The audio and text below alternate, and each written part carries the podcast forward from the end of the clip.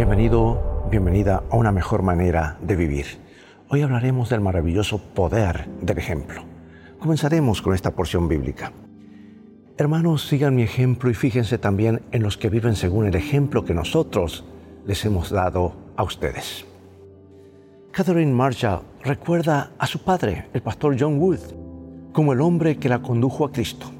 Cuando Catherine era una niña, le parecía que el Padre que gobernaba desde el cielo era un ser temible, terrible.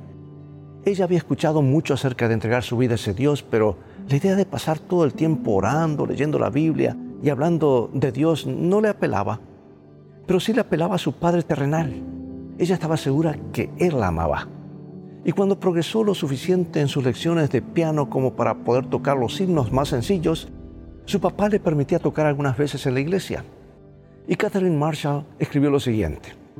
Ella dijo, de esta manera, desde niña, se me brindó un sentido de autoestima, de reconocimiento de mi individualidad.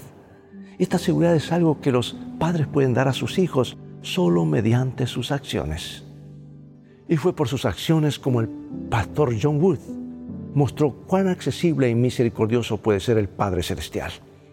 El pastor a menudo llevaba consigo a Catherine cuando visitaba a sus feligreses y una de sus historias favoritas es la de cuando su padre fue a visitar a alguien cerca de las vías del tren en Kaiser, estado de Virginia Occidental.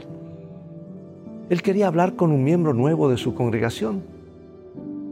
El pastor Wood encontró a este hombre trabajando duramente en las vías del ferrocarril. Y el pastor extendió su mano para saludarlo, pero el hombre disculpándose dijo, no puedo saludarlo, pastor, mis manos están muy sucias. Y sin dudar un instante, John Wood se agachó hasta el suelo, frotó sus manos en el hollín del carbón. ¿Qué tal ahora? le preguntó. Sonriendo le extendió una mano en igual condición que la del hombre. John Wood no solo le contó a su hija acerca de Dios, sino que se lo mostró. Y ella escribió, durante todo el tiempo Dios había querido que el amor de mi Padre terrenal fuera una figura de mi Padre celestial y que me mostrara cómo conectarme con Él. Jesús vino a la tierra a revelar el amor del Padre. Y algunas cosas no se pueden describir, se deben demostrar. El gran testimonio de nuestro amante Padre es el ejemplo de este amor en la vida diaria de sus seguidores.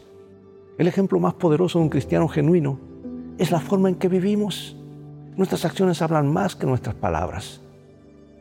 El padre de Catherine Marshall y otros innumerables padres y madres fueron los que pasaron la llameante antorcha de la verdad a la siguiente generación. Y a través del ejemplo de sus vidas santas, Dios nos llama a nosotros a que hagamos lo mismo hoy. Dios te bendiga y recuerda, en el viaje de la vida, las cosas han de terminar bien si tienes a los principios de la Biblia como tu GPS y a Jesús como tu guía, porque esa es una mejor manera de vivir.